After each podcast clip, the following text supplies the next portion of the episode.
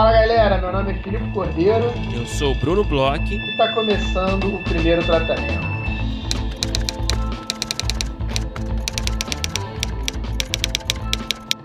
Fala Brunão, tudo bem? Fala Filipe Cordeiro, beleza? Beleza, Brunão. É, estamos aqui dia 8 de julho é um dia que eu acho que muitos dos nossos ouvintes estão aguardando ansiosamente, né, Brunão? Exatamente, é o dia da divulgação dos projetos selecionados na nossa rodada de negócios, né? Então, é, a gente está gravando aqui na véspera, né? Então a gente não sabe dizer exatamente se já já foi feito o anúncio dos projetos ou não. Em algum momento do dia de hoje está sendo feito. É, a gente vai colocar a lista, ou já colocou a lista no nosso grupo fechado do Facebook, e também é, está enviando, ou já enviou por e-mail para todos os que participaram da rodada. Então, é um dia importante aí para muita gente que estava ansiosa, né? Isso, Brunão. A gente está num momento meio dark aqui no nosso, nosso podcast, que dependendo do horário que você está escutando, o, pode ser que já esteja no ar, pode ser que não esteja no ar, pode ser que vá entrar no ar. É... O começo é o fim, o fim é o começo. Se você está ouvindo no futuro, já esteve há muito tempo no ar. É, mas a gente está bem contente, assim, é, o que a gente pode, a gente pode adiantar algumas coisas, talvez, aqui. É, a gente está colocando na quarta-feira, como você falou, a gente vai mandar um e-mail para todo mundo. É, então, até o fim do dia aí, se na quinta-feira você não tiver recebido e-mail, porque tem muita gente recebendo e-mails do primeiro tratamento que estão indo para spam, uhum. é, avisa aí para gente, a gente também vai tentar avisar em grupo fechado tal, a gente vai, vai avisar quais foram os projetos e quantas reuniões de cada projeto que foram selecionados pelos players é, a gente já tem mais ou menos uma noção é, de, de mais, mais ou menos quantas reuniões vão ser, porque enquanto a gente está gravando, enquanto a gente fala, a gente está recebendo umas últimas aí informações dos players. Inclusive tem um player que vai é, precisou um pouquinho mais de prazo, então a gente vai anunciar na, hoje, né, na quarta-feira mas mesmo assim pode ser que aí até o fim da semana ainda entre uma ou outra reunião, mas é só um player que está demorando um pouco mais. Mas já são mais de 200 reuniões, né? Eu acho que, que vai ficar ali entre 200 e 300 reuniões que a gente vai ter aí. Muitos projetos escolhidos, né, Bruno? É, exatamente. É um número aí expressivo, né? Acho que você vai concordar comigo, superando nossas expectativas mais otimistas aí, quando a gente lançou a, a iniciativa. A gente queria agradecer a todo mundo né, envolvido aí, o, os players todos que toparam, todos os autores que mandaram projetos. Como o Filipe disse, é, ainda essa lista ainda de projetos está quase completa, então é, você fique ligado aí que talvez depois do dia de hoje você ainda receba é, informação de que terá mais algumas reuniões ou mais uma reunião. É, então fique ligado aí no seu e-mail também. A gente também vai enviar em breve para todos os, os, os, autores né, dos projetos selecionados pela rodada. A gente vai enviar ainda a agenda em breve, né, dizendo o horário certinho, o dia certinho de cada reunião, também é, dando informação de qual foi o player, né, quais são os players com os quais você, autor, vai se reunir, né? E, enfim, então fique aguardando aí mais algumas informações. A gente também pretende, né, Filipe, fazer em breve um episódio especial ali é, talvez na semana anterior à rodada, né? lembrando que a rodada vai acontecer do dia 27 ao dia 31 de julho, né? durante essa semana, última semana de julho. Então aguarde aqui no dia 22, provavelmente a gente vai fazer um episódio especial sobre a rodada, dando instruções aí para os autores, né? A gente vai passar muitas informações aí também dessa, dessa, desse sistema digital né, de rodada que está todo mundo fazendo agora, algumas informações importantes aí, também algumas dicas de pitching. Então a gente até convida vocês aí para fazer perguntas, é, tirar dúvidas, curiosidades aí é, possíveis sobre, sobre pitching, sobre essas reuniões. A gente, que a gente vai aproveitar essas perguntas para respondê-las nesse episódio especial. Isso, é, eu acho legal a gente falar, acho que a galera gosta de, de ouvir um pouco sobre um pouco dos bastidores, né? A gente está fazendo um sistema que é um pouco novo, é, mais pessoas estão fazendo, algumas pessoas estão é, caminhando com a gente, inclusive, para fazer essas reuniões online, né? Então, é, uma curiosidade aqui que, que a gente também pode falar é a gente, te, nas últimas semanas, a gente realizou algumas reuniões com os players para explicar um pouco como é que funciona todo o sistema do Zoom. Então eu acho legal a gente fazer esse, esse é, episódio especial também, né? Falando com os nossos ouvintes, é, explicando o máximo que a gente puder, né? Como é que funciona todo o sistema, falando um pouco sobre pitching, né? Dando dicas de pitching, que é uma coisa que a gente nota que sempre gera muito interesse. É, vamos tentar trazer alguém aqui legal, porque fale melhor do que a gente, que tenha mais experiência do que a gente, né? uhum. né? no assunto. E, e, uma coisa que eu já posso adiantar, assim, que é uma coisa que é bem legal para falar para os nossos ouvintes é baixem o Zoom.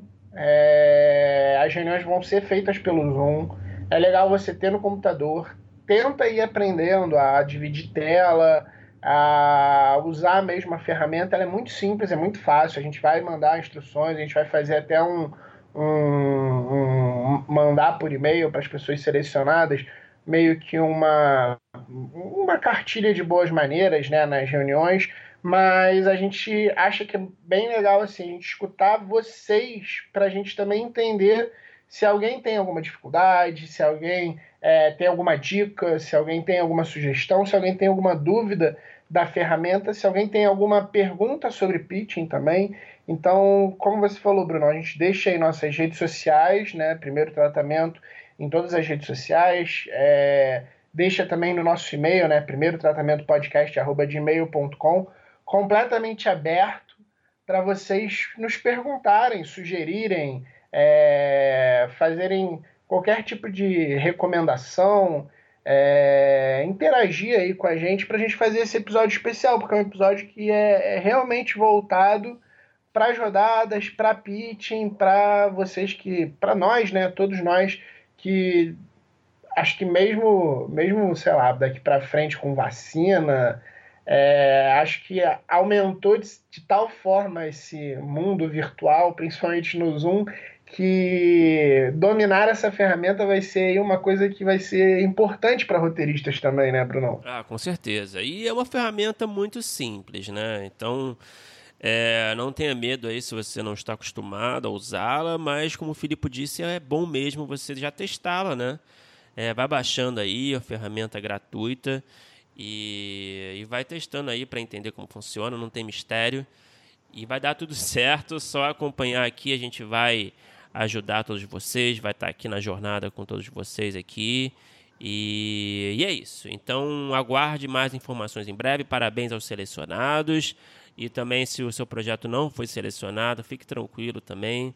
É, não é porque o seu projeto não foi selecionado que quer dizer que ele seja ruim ou algo do tipo, né? A gente sabe, a gente já falou isso algumas vezes aqui, né?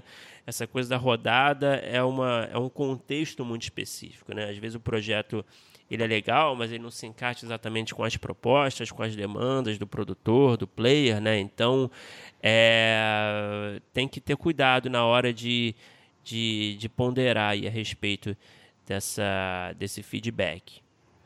Bem colocado, Brunão. É uma coisa que também a gente pode falar que, é, como a gente avisou, né? A gente fez, a gente deu uma lida em todos os projetos e nos surpreendeu.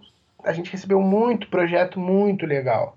Uhum. É, e a gente teve também um, um, feedback de, de alguns players falando sobre isso. É, que foram muitos projetos que eles receberam, todos eles ficaram um pouco impressionados com a quantidade, que realmente foi surpreendente, surpreendentemente grande, mas também fizeram muitos elogios à, à, à, média né, de qualidade dos projetos. Então, assim, é exatamente o que você falou. Se você se inscreveu, não teve um projeto em alguma reunião, não é uma, uma questão para esmorecer, abandonar. É muito específico. Os players receberam muitos projetos, cada um dos players receberam muitos projetos. É, infelizmente não conseguem selecionar todos. É, tem, teve player que ficou em dúvida, selecionou um monte de projeto e foi cortando um pouco. Então, às vezes dá uma pena, assim, porque talvez tenham projetos que sejam bem legais que sejam super interessantes, que ficam naquela meio que shortlist assim para ser escolhidos, mas não são. E aí, de repente, o roteirista dá uma, uma murchada, então não é motivo para isso. É, é muito difícil, eu, eu, assim, agora falando um pouco da minha experiência, acho que da nossa, assim, é muito difícil apresentar um projeto com num, num formulário desses, como a gente colocou, é, é, a forma que tem como fazer, melhor para todos até hoje, pelo menos que a gente saiba, para o player, para a gente, para o roteirista, mas eu sei que são pou, poucos espaços para explicar, para botar as coisas, é, tem que fazer sinopse curta, logline, então assim, é, de novo, muito obrigado a vocês que confiaram os projetos a gente. Parabéns pelos projetos, parabéns para os selecionados. E os que não foram selecionados, é, não abandonem, de verdade, que tem muita coisa muito legal. É, e haverá outras oportunidades também, né? Então a gente aqui está se esforçando para organizar, tocar aí vários projetos, várias iniciativas aí para aproximar roteiristas no mercado. Então se não foi dessa vez também, você terá outras chances, certo, Felipe? É isso. E essa semana, Brunão, a gente vai ter bastante coisa do primeiro tratamento, né? A gente já teve ontem o primeiro primeiro tratamento com vida, né, com o André Pereira, e amanhã a gente vai ter Brunão na live do Série Lab, né, Brunão, falando sobre comédias, séries de comédia. É, conta aí, faça o convite, é, conte pra gente como é que vai ser amanhã, que Hoje a galera tá escutando o primeiro tratamento e amanhã eu tenho certeza que a galera estará na live. Opa, poxa, eu, fui, eu fiquei tão feliz de receber esse convite do pessoal do Série Lab, do Gustavo, da Havana. É, muito obrigado pelo convite, vou participar da live, de uma das lives que eles estão fazendo, né? Eles estão organizando umas lives muito legais toda semana no Facebook deles, né? Do Série Lab. E eles me chamaram para participar humildemente aí dessa live sobre o Barry essa série que a gente já falou tanto por aqui, né? A gente gosta tanto dessa série. É, o assunto dessa live é o drama na comédia, né? Mais especificamente. E aí eu fui convidado junto do Evandro Rodrigues também. E é isso, a gente vai falar um pouco aí sobre o drama na comédia, sobre o caso Barry. E, e é isso, vou tentar aí é, assumir esse papel aí de entrevistado aí, de certa forma e, e perder o controle, né? Que horas, que horas que vai ser, Brunão? É, vai ser às 8 horas, às 20 horas, lá novamente no Facebook do Série Lab. Então, se quiser dar uma força, quiser passar por lá, se interessar pelo assunto, será super bem-vindo ali. Vai ter também uma, um espaço para perguntas. E eu prometo que eu vou tentar ser um participante agradável. Imperdível. Estarei com vocês assistindo e mandando perguntas para você, Brunão. Opa! Agora vamos falar da nossa convidada de hoje, Brunão. Vamos falar é, dessa roteirista, professora, é uma pessoa que eu tenho convivido aí é, intensamente nas últimas semanas como aluno uhum. e que a gente tem até comentado um pouco aqui é, por conta também disso é uma pessoa que escreve e se especializou num tipo de escrita que não é tão comum a gente conversar. E sempre que a gente conversa gera bastante curiosidade, gera bastante uhum é, vontade dos nossos ouvintes de entender um pouco mais esse universo. Com quem que a gente conversou, Bruno? Filipe, a gente teve o prazer de conversar com a Ana Abreu. Ana Abreu, aí novamente é um nome muito mencionado aqui ultimamente, é entre nós também fora do ar, né? O Filipe está fazendo, acabando de fazer esse curso dela aí sobre séries de não ficção. O Filipe está bastante impressionado, só fala disso o dia inteiro e eu também estou afim de fazer esse curso. É, falando um pouco da Ana Abreu, ela é roteirista, já trabalhou em programas como Mestres do Sabor, Boas-Vindas, Perto do Fogo, Que Maravilha, Fazendo a Festa, Socorro Meu Filho Come Mal, Eu Sou Assim, História de Adoção, Tá na Hora do Café, enfim, vários programas aí, é, reality, também séries documentais. Ela é uma pessoa aí com uma vivência num mundo aí que é um pouco misterioso, né, para nós roteiristas, é um mundo aí sem muitas é, menções, muitas referências aí no mundo acadêmico. Então, para mim, eu, nossa, para mim teve tava cheio de novidades essa conversa. Cara, é sensacional. É, a Ana, ela sabe tudo, né, desse mundo. É, eu gosto muito da aula e gostei muito da conversa porque ela combina muito a questão técnica com a questão prática, questões de mercado. Ela falou bastante é, sobre as experiências dela, é, as formas de trabalho em diferentes tipos de projetos, né, de não ficção. Então, assim, é, eu sou um mega fã, eu até é, fico aqui me repetindo um pouco, porque realmente, para mim, é uma delícia sempre poder ouvir a Ana Abreu. E eu vou aproveitar, como você falou, uhum. tô, o curso que, que eu estou fazendo, né? Minha, meu curso está acabando por agora, acho que semana que vem é o último encontro. A gente teve aí um, um pouco mais de encontros do que estava é, previsto num primeiro momento, então eu creio que a semana que vem seja o último, não sei se vai aumentar mais um pouco, o que para mim está sendo uma maravilha, um programaço das segundas. Mas como está acabando né, essa turma, é, ela já está abrindo uma nova turma. Então eu vou deixar aqui no link do post é, as informações para a nova turma dela. É, ela vai abrir uma turma agora que vai começar dia 20 de julho, no mesmo horário, o mesmo esquema desse curso que eu estou fazendo. É, são aulas de 7h30 às 9h30.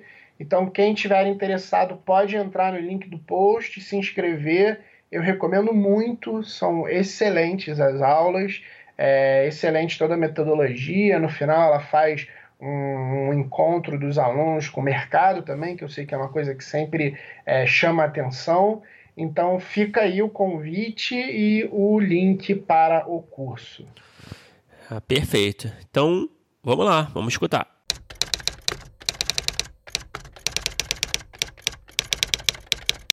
É, Ana, muito obrigado por participar aqui do programa. A gente já escuta o seu nome há muito tempo.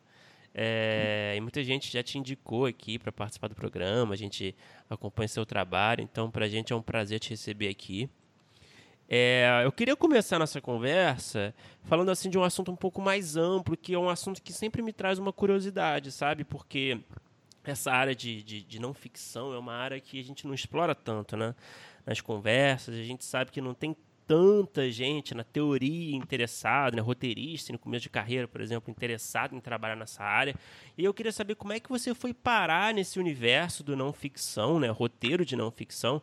Se sempre foi um desejo seu ou, foi, ou se foi uma questão mais de obra do destino que acabou te colocando nesse caminho? Bom, meninos, Tô adorando estar aqui. Também sei de vocês há muito tempo, né? Indico o podcast de vocês nas aulas que eu dou de roteiro já tem bastante tempo. Então, tava só esperando esse convite. Chegou. É, então, é, eu quando comecei a estudar roteiro, isso é até uma coisa legal de falar, porque é muito automaticamente, quando a gente pensa em roteiro, a gente associa a roteiro de ficção, né? E é muito natural, acho que isso está muito no imaginário. Inclusive, né, se você for buscar, por exemplo, livro de roteiro, curso de roteiro, né? É muito automaticamente é falar de roteiro de ficção, né? Então, muita gente começa a estudar roteiro na ficção, que eu acho o caminho mais natural. E é claro que a não ficção bebe muito, né, de ferramentas e estruturas da ficção. É, então, eu comecei estudando roteiro de ficção. O que eu acho que aconteceu na minha trajetória pessoal é porque eu venho da psicologia. E eu tive uma carreira assim longa na psicologia, né? Eu fiz graduação, fiz duas especializações, fiz mestrado, estava terminando o doutorado quando eu fiz essa migração mais definitiva, né, de área, né? Então, eu já era muito atenta e para mim já era muito caro assim, é, esse tema, né, é, o tema mais documental, o recorte mais da realidade, né? Olhar para pessoas reais, né? E olhar para essas histórias. Então, eu acho que no meu percurso né, mais pessoal teve muito a ver com isso.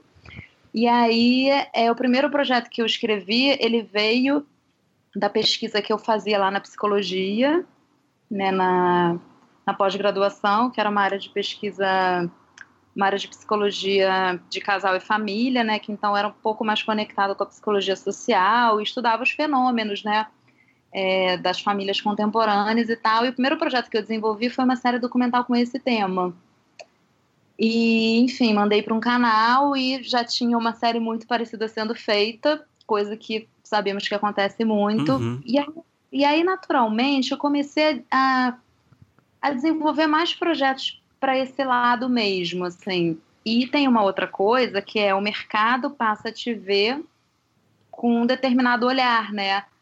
Eu sei que hoje eu sou pensada no mercado é, para desenvolver e roteirizar séries de não ficção, sejam séries de documentais, reality show, né? Mas as pessoas não pensam em mim para escrever ficção.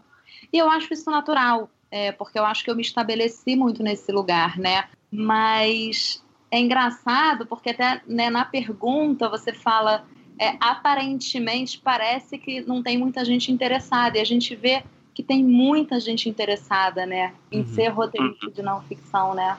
Mas assim, a sensação que eu tenho é que é quase um não gênero, né?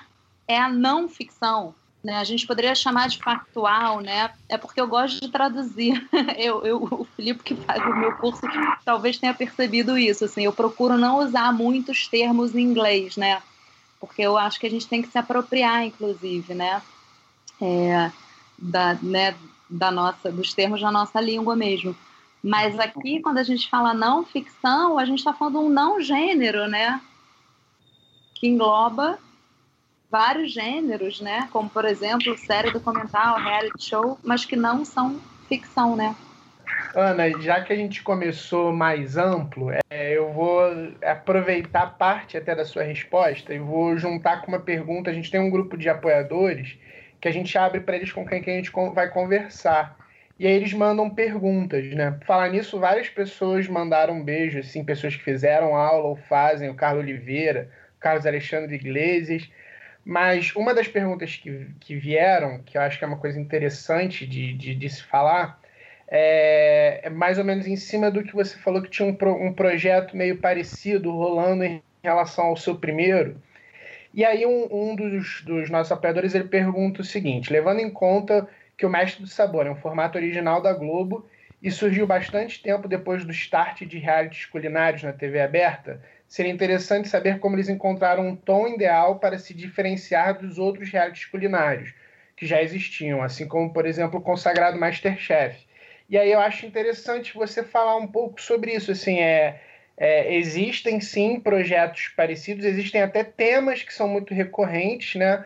Mas como é que se dá essa diferenciação para você é, achar um projeto original mesmo trabalhando dentro de universos parecidos? É muito comum isso acontecer de projetos parecidos, não só quando a gente está criando e desenvolvendo, e o curso que eu dou né, de criação e roteiro de não ficção, de séries de não ficção, né, isso acontece muito, mas às vezes a gente até ria, assim como os projetos são parecidos, são iguais. É, então, uma coisa que eu sempre coloco é assim: é, acredito eu que a grande maioria dos temas já foram abordados, né? A gente tem muita série de TV, né, de não ficção. O que a gente precisa encontrar são os diferenciais de cada projeto, né? Os pontos que separam o, o que que, por exemplo, separa o mestre de sabor do Masterchef, né? A gente sabe que o Mestre do Sabor é focado na valorização da gastronomia regional né, do Brasil. É, o Mestre do Sabor ele chama é, participantes que já têm né, que já são chefes, ele tem uma estrutura ali diferente da questão né, da, da degustação às cegas, da estrutura do Claude conduzindo com os outros três mestres e os times que formam né, prova em time, é, depois prova individual. Enfim, essa temporada vai ter uma novidade que vai chegar ainda, então ainda não posso falar. É, a gente vai, vai buscando pontos que justamente não são de interseção, são de afastamento, né? Então, é, é uma coisa que eu sempre falo assim, para quem está desenvolvendo o projeto.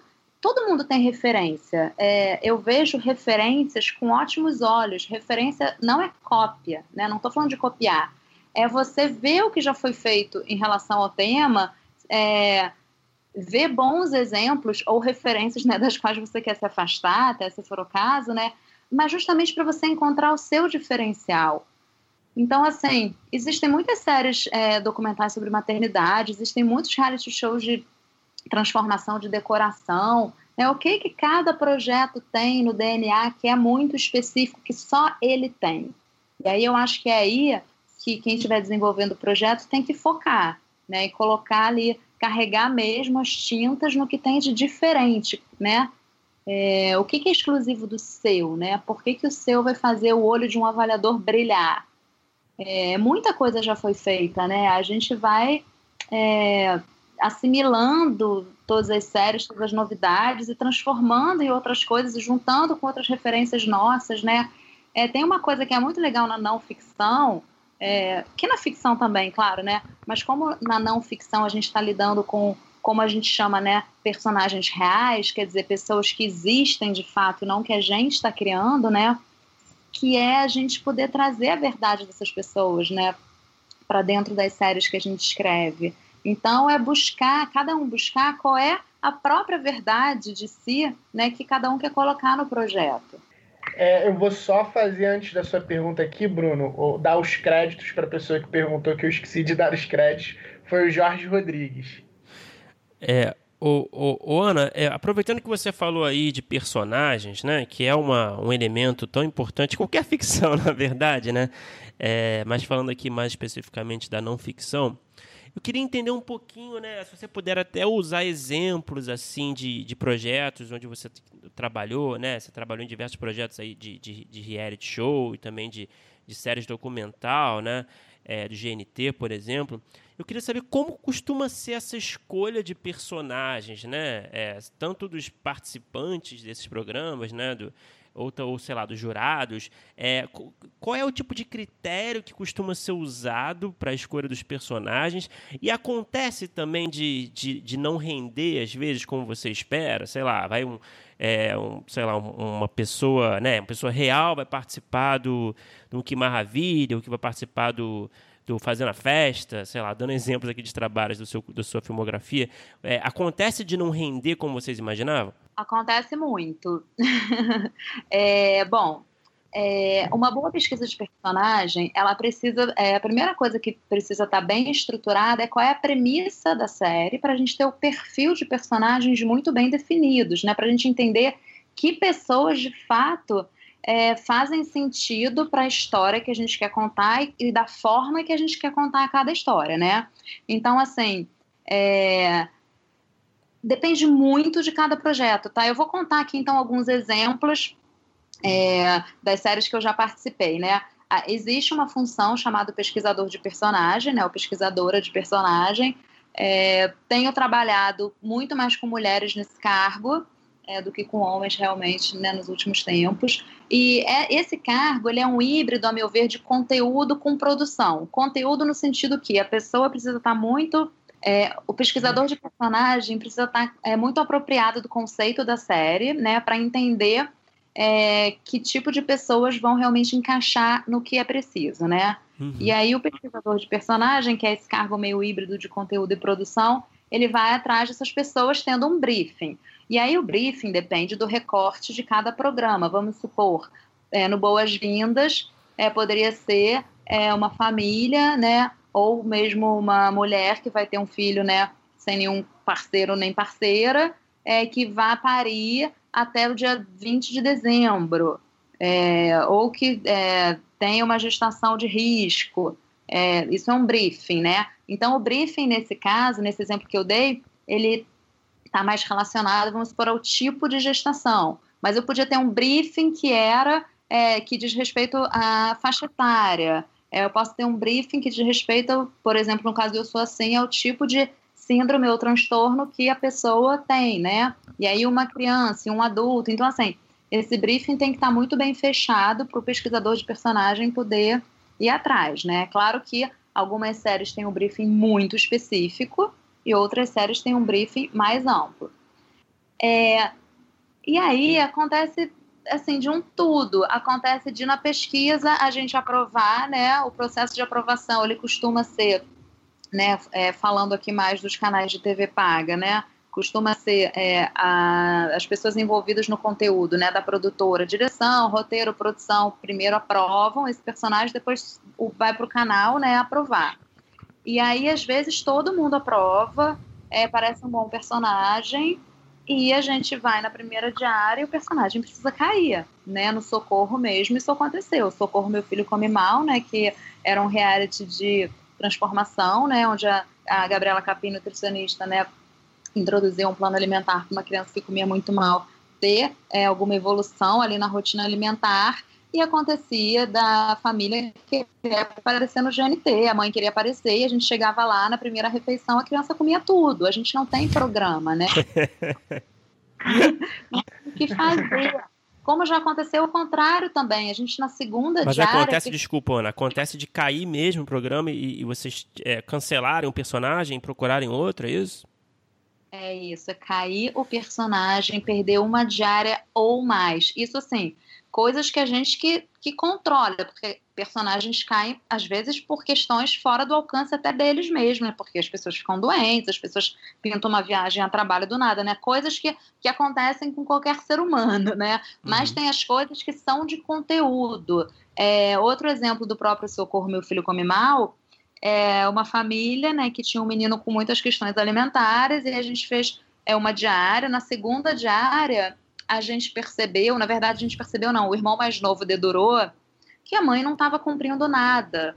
Então, é, ao oposto dessa menina que eu falei, que comia tudo na primeira refeição, essa família não estava parceira ali no processo, né? Então, a gente não ia conseguir o mínimo sucesso que a gente precisa, né, para contar aquela história, né? Então, esse também teve que cair. Esses são dois exemplos do Socorro Meu Filho Come Mal que caíram. E aí, assim, tem outras questões de produção envolvidas também é, na escolha dos personagens, onde é que mora, se tem disponibilidade na data. E dependendo da série, mas essa é uma premissa quase, assim, eu não sou determinista não, mas eu diria assim, quase universal das séries do, é, documentais, quando a gente tem esse recorte por personagem, né, onde cada episódio é, você tem um número X de personagens, é você diversificar ao máximo. Então, por exemplo, é, no Eu Sou Assim, a gente tinha dois personagens principais por episódio e a gente tinha uma, um recorte por tema e personagem, né? De modo que a gente precisava, precisava não, a gente desejava é, ter um, um mosaico grande, né, de perfis. Então, às vezes, você tem dois personagens muito bons, mas que têm a mesma questão. Então, voltando ao Socorro Meu Filho Come Mal, eu não quero dois personagens que, que tenham a mesma questão, por exemplo, que eles só é, comam comida batida no liquidificador na mamadeira com 10 anos de idade, porque existe, assim, a gente viu umas coisas muito impressionantes nesse sentido. Eu não quero dois personagens desse, porque eu, a minha proposta é também mostrar a maior diversidade de, de problemáticas. E a gente pode entrar em idade, em sexo, a gente pode entrar né, falando de criança, né? É, é, em cor, a gente pode entrar em classe social, a gente é, dá uma pulverizada nisso, porque a ideia também é mostrar que nesse caso é uma questão né, muito ampla, assim, uhum. né?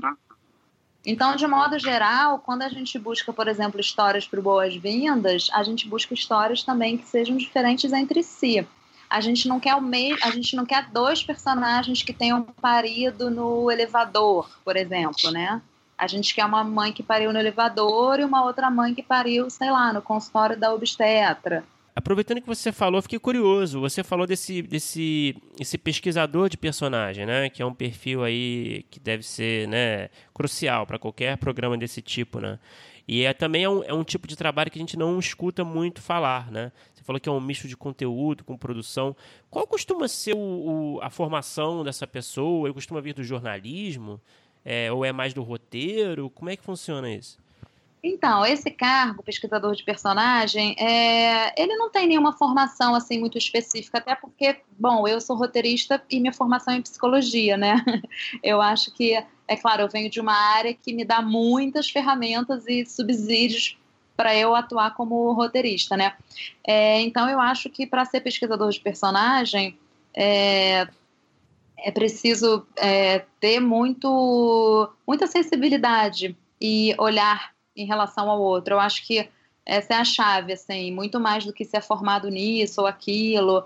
É, eu conheço pesquisadoras de personagem que são, assim, nossa, muito boas, muito maravilhosas. E queria até mencionar uma, que é a Júlia Evangelista, que ela migrou para o roteiro, inclusive, vindo da pesquisa de personagem, até para comentar como existe uma interseção ali do conteúdo forte, né? Ela continua fazendo pesquisa de personagem, para mim, uma das melhores pesquisadoras, e já faz roteiro, enfim, a gente já duplou até é, no Que Maravilha Chato para Comer, da última temporada, fizemos juntas. É, eu acho que é um percurso que veio muito naturalmente, assim, para ela, né? E toda a experiência que ela ganhou como pesquisadora de personagens, certamente é, foi muito rica para entender como você é, estrutura, né, entende um roteiro de não ficção, né? Então eu acho assim, não tem uma formação muito específica, né? Mas tem que, tem que ter muito essa sensibilidade e, claro, o entendimento do projeto como um todo, você tem que ter um olhar apurado para o audiovisual, né? E quando eu falo que tem uma coisa de produção, porque essa pessoa vai telefonar. Hoje, com as redes sociais, é muito mais fácil. Eu acho que todo mundo já recebeu um WhatsApp, um, uma mensagem no Instagram, ouviu um post no Facebook, né? Procuramos, nananana, tá ali mais ou menos é, um briefing Facebook bem... é muito comum, né? Não é? Muito comum é, grupos de bairro, grupos de mães, quando o assunto tem a ver com maternidade. Então, isso facilitou muito. Então, assim, essa pessoa, ela dispara assim, e aí ela começa a recolher os primeiros, normalmente, né? O fluxo é telefona, saca ali pelo telefone se tem a ver, se a conversa é boa, e depois vai na casa, né? É, às vezes a gente, né, que é de conteúdo, direção, produção, enfim, cada, cada projeto tem, né, sua especificidade até nesse fluxo, mas normalmente é assim, aí vai na casa do personagem, filma. Por quê? Às vezes o personagem é muito bom, mas eu preciso filmar na casa do personagem. Às vezes a casa do personagem, é, em termos até de fotografia, né, não tem, não tem recuo, não tem luz, eu não tenho orçamento para um equipamento de luz muito, né, é, parrudo, digamos assim. Então tem umas questões de produção envolvidas também, né? A localização, os horários. Por isso que eu considero que é um pouco esse híbrido. Uhum. Mas até aqui, hashtag fica a dica, se vocês quiserem fazer uma entrevista sobre esse, esse assunto, super indico a Júlia, porque assim, ela, como ela já é roteirista, ela tem muito esse olhar, assim, eu tô até aqui falando da função dos outros, né? Que pesquisa personagem eu nunca fui. Mas, assim, eu trabalho muito diretamente com as pesquisadoras de personagem, né? Ótima então, dica, ótima dica. Tá Pô, eu pego aqui. depois contigo até o contato dela, então. E ela fez até uma live, foi antes de ontem, senão até ia falar pra vocês virem, mas acho que não tá. Ah, se eu achar que tá no. Se ficou no GTV da menina que chamou ela, eu mando pro Filipe, aí vocês podem dar uma olhada. Ah, perfeito. Eu vejo que tem gente que tem curiosidade com isso, assim, mas quem é que pesquisa? Como é que é? Como é que faz? De onde vêm essas pessoas, né? É. Ô, Ana, é, ainda dentro mais ou menos desse assunto de personagens, é, eu, como bom aluno que sou, vou puxar um pouco de sardinha aqui pro meu lado, é, vi que você mandou um link muito engraçado de, de pessoas que não gostaram dos resultados do, do, dos, em programas de transformação, transformação de casa, de carro, é, tem até um de, de cabelo, de, de, de make-up, assim.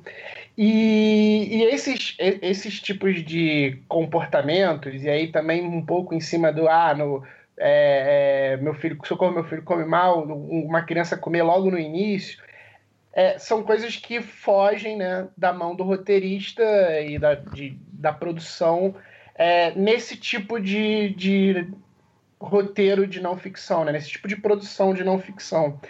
E aí minha pergunta é o seguinte, é, eu acho que uma das diferenças, eu tenho a impressão que uma das diferenças é o envolvimento do roteirista num, num, num projeto de não ficção. É, eu tenho a impressão que ele é maior em termos de tempo em relação à produção, de fato.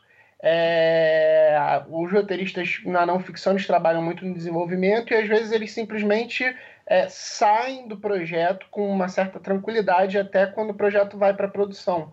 Eu queria saber como é que é esse dia a dia do roteirista, porque eu acho que ele até se confunde, às vezes ele, ele tem que estar muito próximo da direção, muito próximo da produção e ele faz muito trabalho também durante assim a, as, as questões de produção, dos personagens, eles influem também numa reescrita, numa readaptação, ou, ou é bom sempre tentar segurar lá atrás a ideia que teve e tentar chegar nos objetivos finais? Como é que é esse dia a dia ao longo da produção?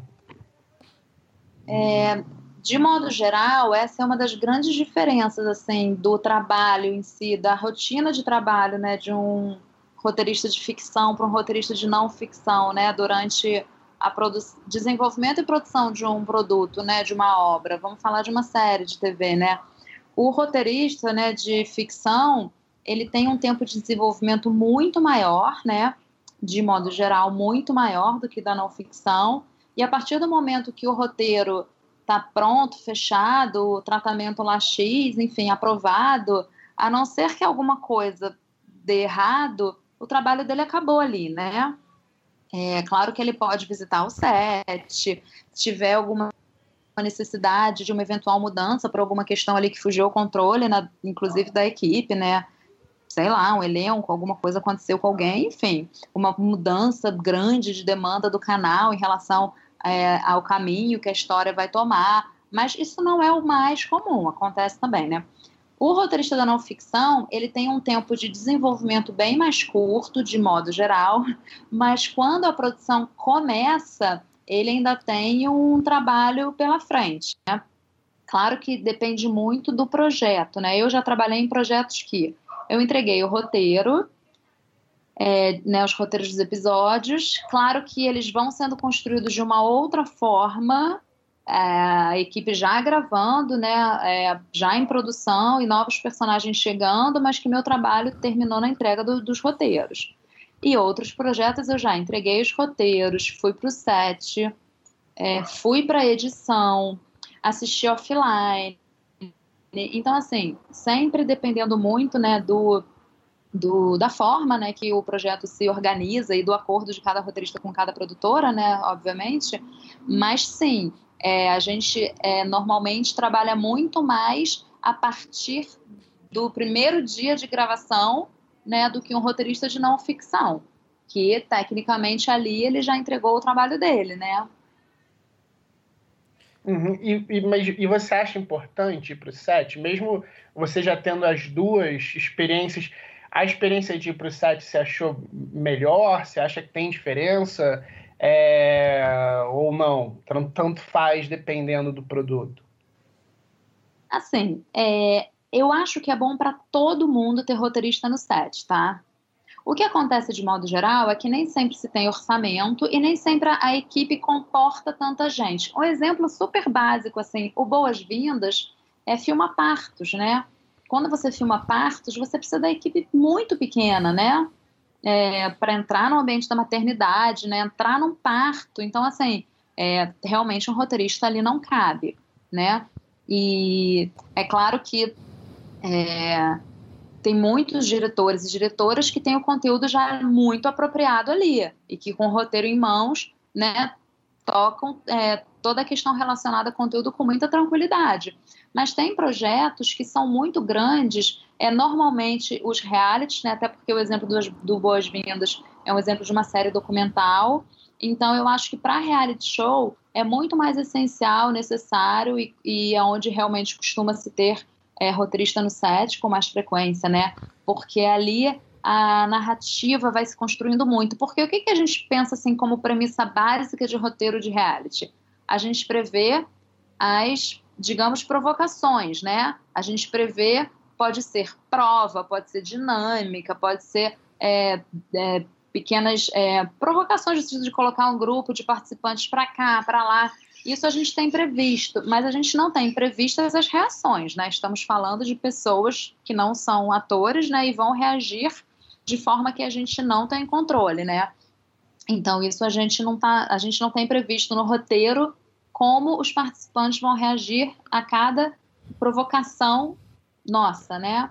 Então, é, muitas vezes a gente tem que tomar decisões de narrativa no set, mesmo, assim, é, acontece bastante.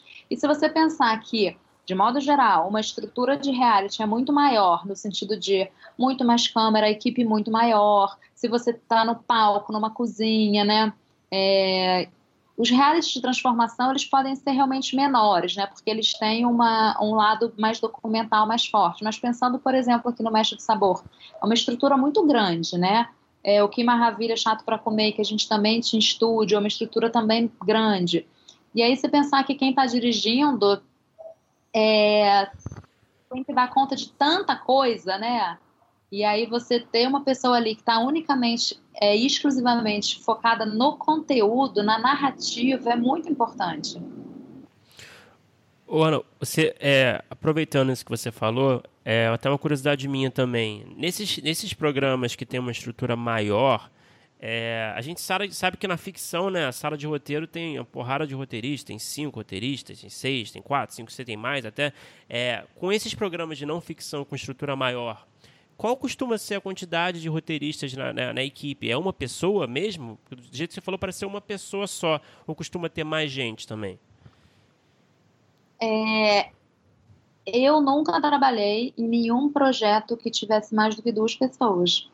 É, às vezes até é, sentimos necessidade de ter mais gente, mas eu acho que não é um hábito muito comum, né, é, de sala de roteiro para não ficção, né. Então eu já fiz muita coisa sozinha e fiz muito, muita coisa com mais uma pessoa, tá? Ou eventualmente com mais uma pessoa e uma assistente, é, ou eu e uma assistente, ou eu e uma outra pessoa né, no mesmo nível, ou eu fazendo uma supervisão de roteiro e uma roteirista, mas assim, nunca é, tive um desenho de, né, de equipe de roteiro com mais de duas pessoas. Mas você acha que é uma questão de orçamento ou é, é assim que não, não, não existe uma necessidade, geralmente, na sua visão, de ter mais roteiristas? Eu acho que em alguns projetos teria sido muito bom ter mais gente, não só pela por questão de cronograma, de entrega, mas pelo frescor de outras cabeças, né, pensando ali em provas e dinâmicas e tal. Alguns projetos realmente não tinha nenhuma necessidade de ter outra pessoa. É, eu acho que tem a ver, sim, com orçamento, né, especialmente quando a gente fala de produção terceirizada, sempre, né, cada, né, é, equipe está sempre ali enxuta ao máximo, né, por questão, questões orçamentárias e tal. Mas eu acho que também a gente não tem muito hábito é, aqui, né, de botar muita gente para escrever não ficção. Agora eu vou entrar num assunto que eu, que eu gosto muito, assim, que eu sou meio piradão.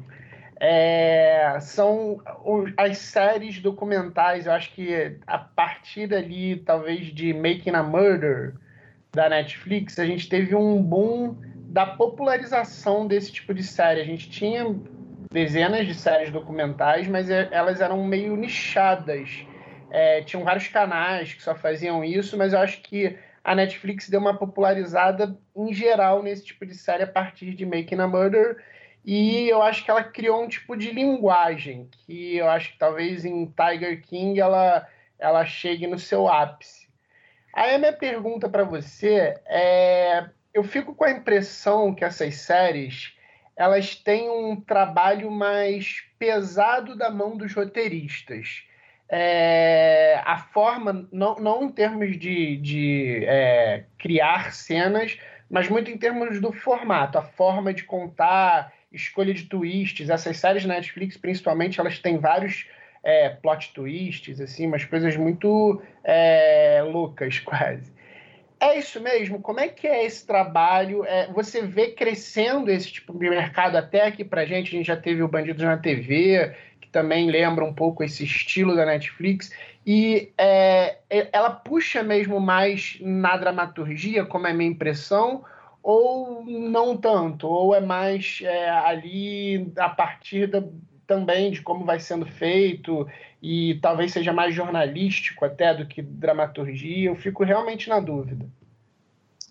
É, eu acredito que a sua impressão seja uma impressão bem correta, porque a sensação que eu tenho é que justamente foge do jornalismo e ganha mais força de é, dramaturgia, né?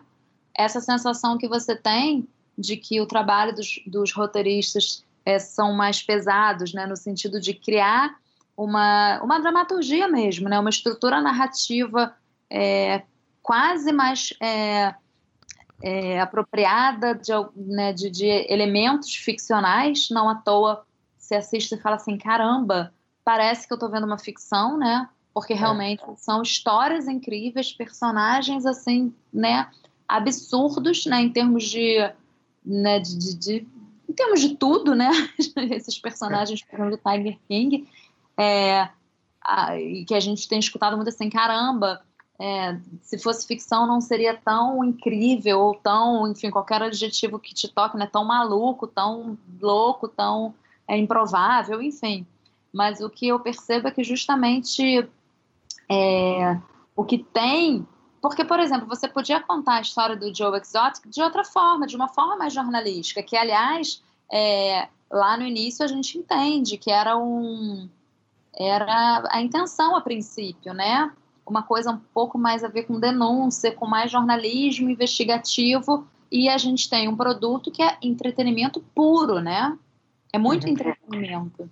E é, tanto... Eu acho até que desculpe te interromper, mas eu acho que até assim, de Making a Murder para Tiger King, já tem uma diferença grande, apesar de um de uma certa de certos pontos parecidos em termos de formato, uma coisa meio de linguagem da Netflix, mas a primeira temporada de Making a Murder parece muito mais essa coisa de denúncia que você está falando. Sim, eu acho que teve uma evolução completa, né, de 2015 para cá, então assim, dos últimos cinco anos, a forma de se contar histórias de crime, né, que a gente sabe que é, costum, é um gênero que costuma ter, né, ter bastante aderência assim, de interesse né, da audiência. É, e você mencionou Bandidos na TV e agora em agosto vai estrear o caso Evandro na Globoplay, né? Que uhum. é, uma, é, um, é uma série documental de crime também. Então, assim, eu acho que esse gênero está ganhando muita força. E, assim, para mim ela é nítida, né? Em termos de como a série documental focada né, em investigações e crimes, né, é, elas foram ganhando um refino dramatúrgico, digamos assim, né? Muitos elementos de dramaturgia, é, fazendo ficar com mais é, cara de entretenimento mesmo.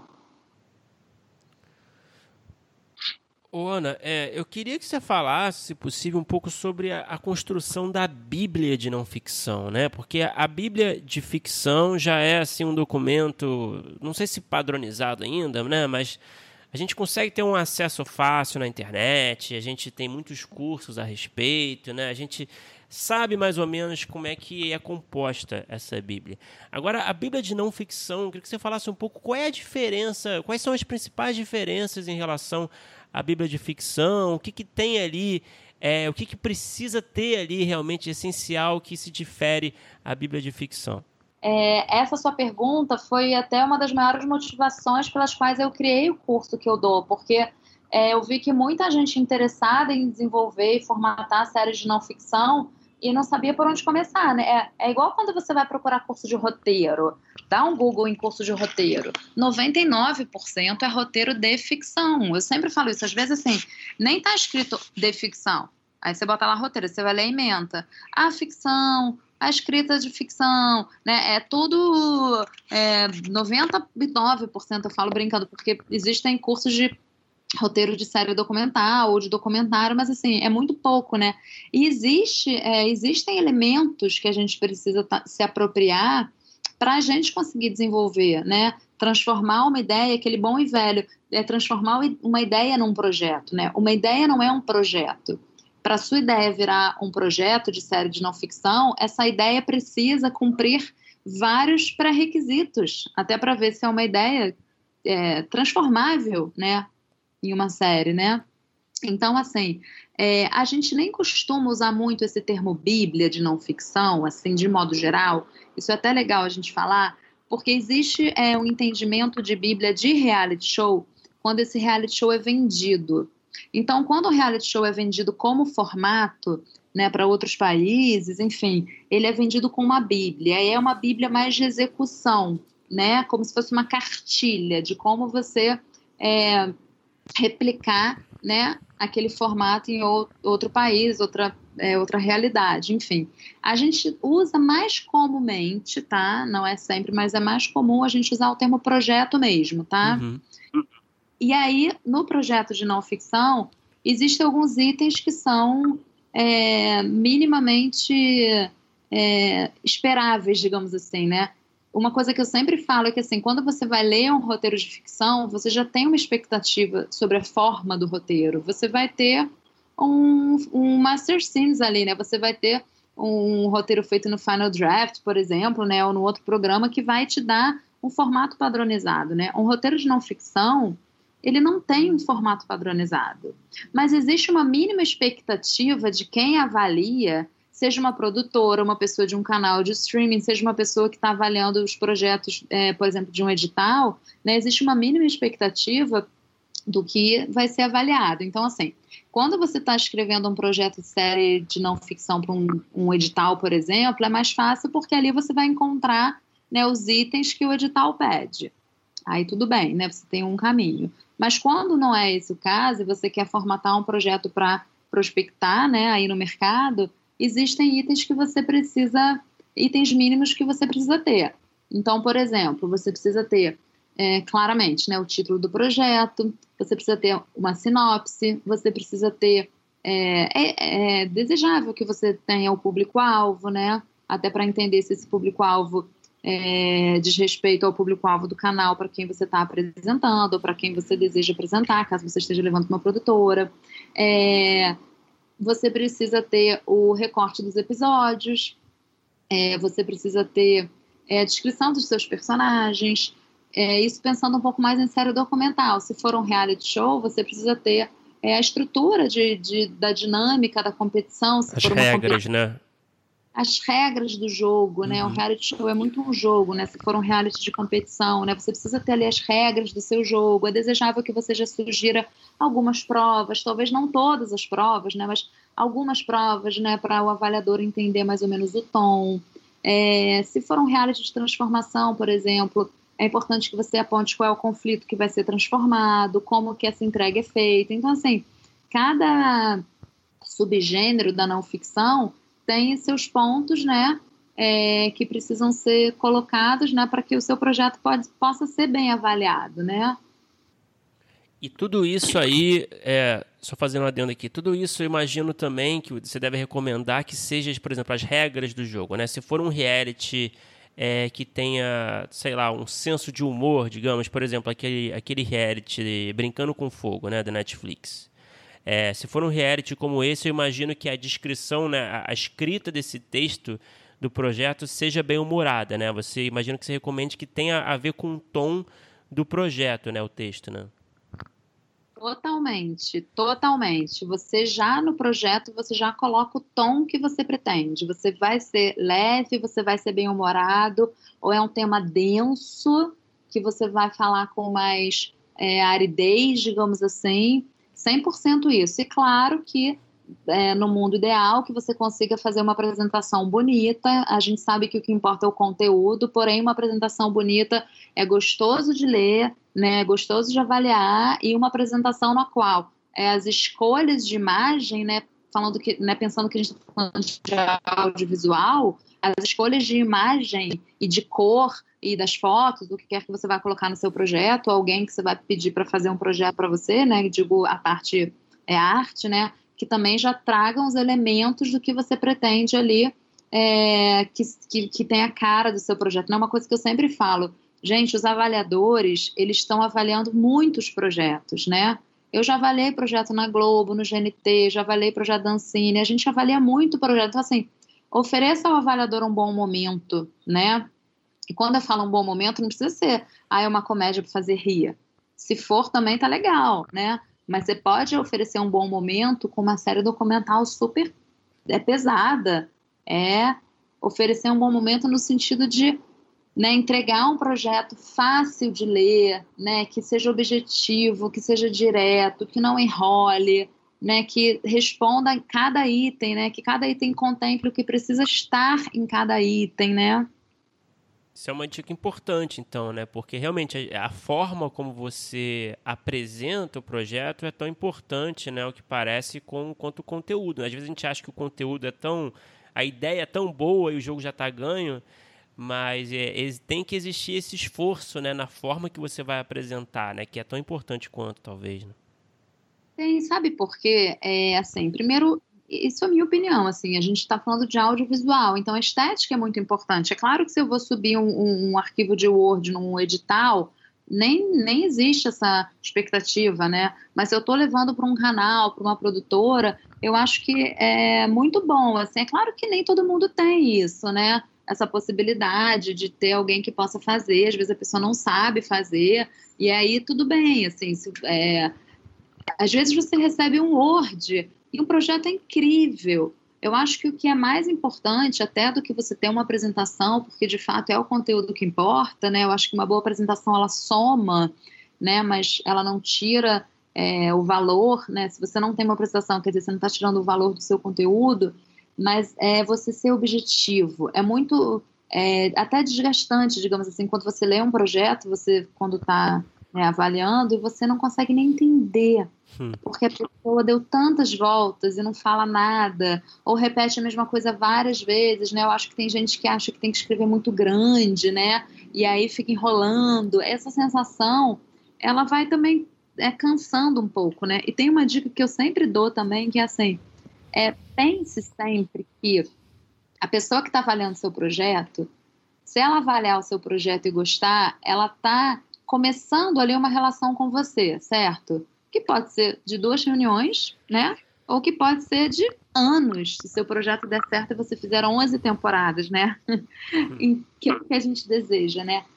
É então que seu projeto seja um cartão de visitas seu, né? que você é uma pessoa objetiva, que você sabe se comunicar, né? Que você sabe ser claro com as suas ideias. Outra coisa que eu sempre falo, ah, uma pessoa muito boa de ideias, tem um, uma ideia que ela conseguiu colocar ali no, né, no formato, não assim no papel, né? Mas digo assim, é estruturar, mas ela, poxa, não é boa de se comunicar, ela é confusa, ela é enrolada, ou ela escreve mal.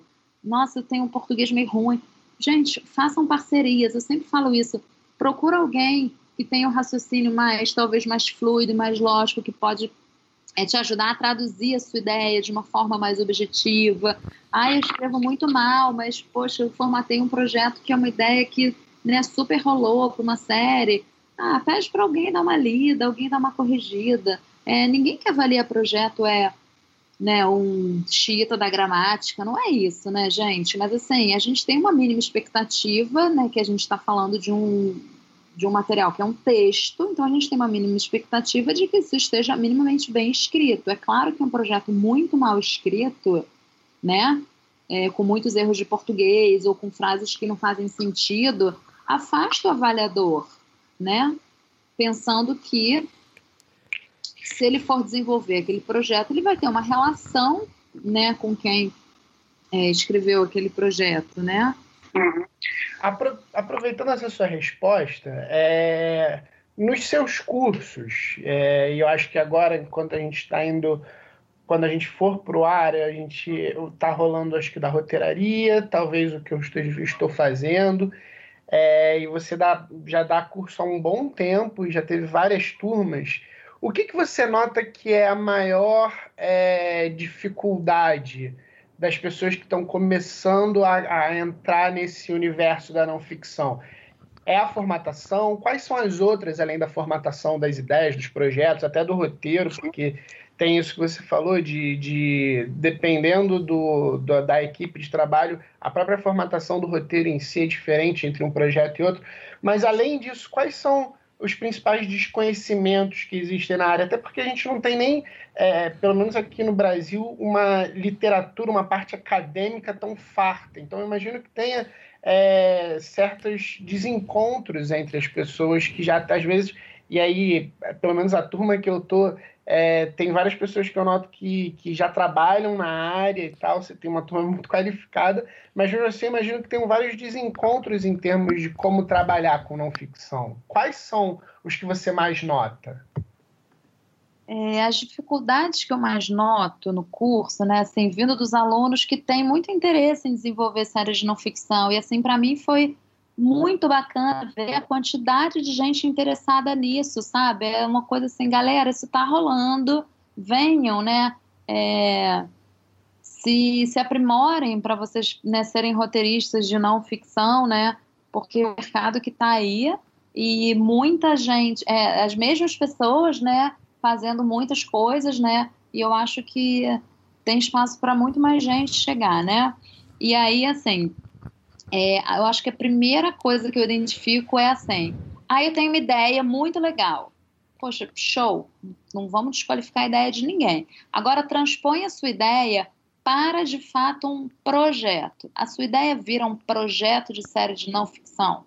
E tem muita gente que nessa hora fala assim: caramba, a minha ideia vira um artigo científico, a minha ideia vira uma matéria de jornal, a minha ideia vira, é, sei lá, um texto que eu vou publicar nas minhas redes sociais. Isso acontece muito. Em série documental, é, que as pessoas às vezes trazem temas que realmente são muito legais, mesmo. E como é que você vai traduzir isso para uma série, né?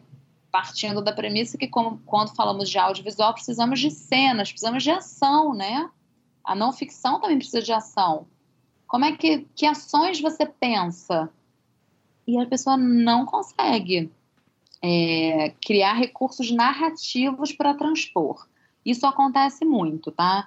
Outra coisa que acontece muito é as pessoas acham que não existe roteiro de não ficção. Que é assim, sei lá, é, não sei o que, que acho que acontece. Mas que não existe roteiro, né?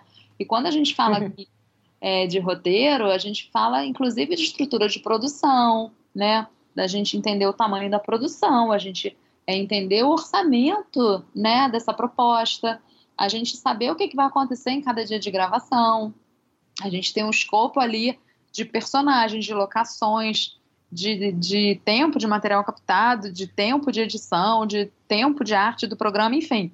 São mil questões é, outras que, na verdade, saem atreladas do conteúdo, né? Então, isso eu vejo que é, que é uma, uma outra dificuldade.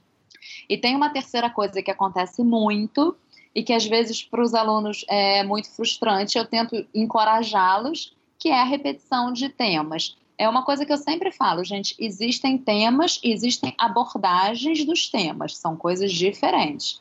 A maioria dos temas já foram abordados, mas você é, pode abordar cada tema de forma diferente, né?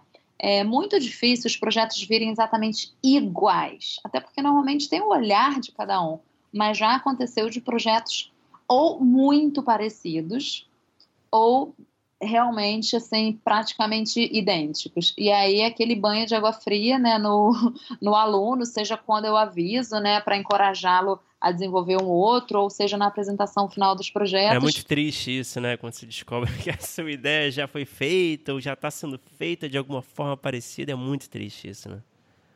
É muito frustrante.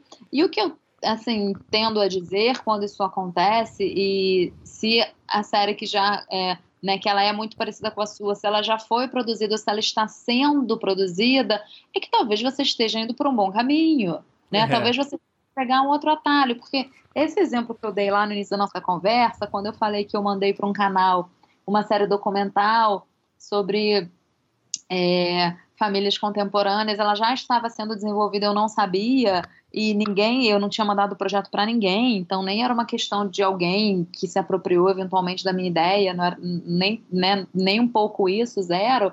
É, significava que eu estava num caminho certo, que talvez se eu tivesse chegado antes, né, e eu estava pensando direito, assim, no sentido, né, de tema relevante, de abordagem, né, de olhar proposto em cima do tema.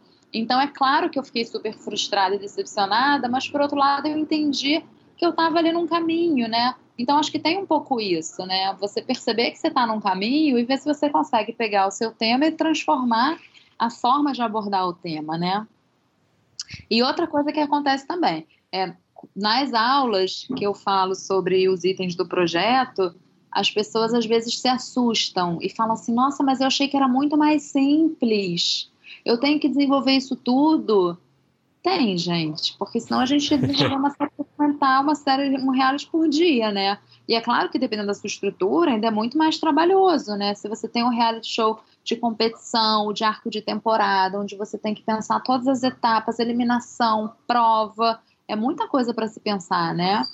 E às vezes você chega num roteiro, quando você está gravando, que tem 10 páginas. Mas não é só isso o seu trabalho. Antes disso, você trabalhou muito para chegar num roteiro guia que eventualmente pode ter só 10 páginas, né? Porque ali você tem as indicações das dinâmicas e tudo o resto que vai rechear o seu programa é o que não está previsto, né? Então ele não está em roteiro. Quando você bota começa a prova e os participantes começam a cozinhar, você sabe que enquanto eles cozinham, você vai ter, sei lá, às vezes 20 minutos de programa, né? Dependendo do, né, do tempo de duração.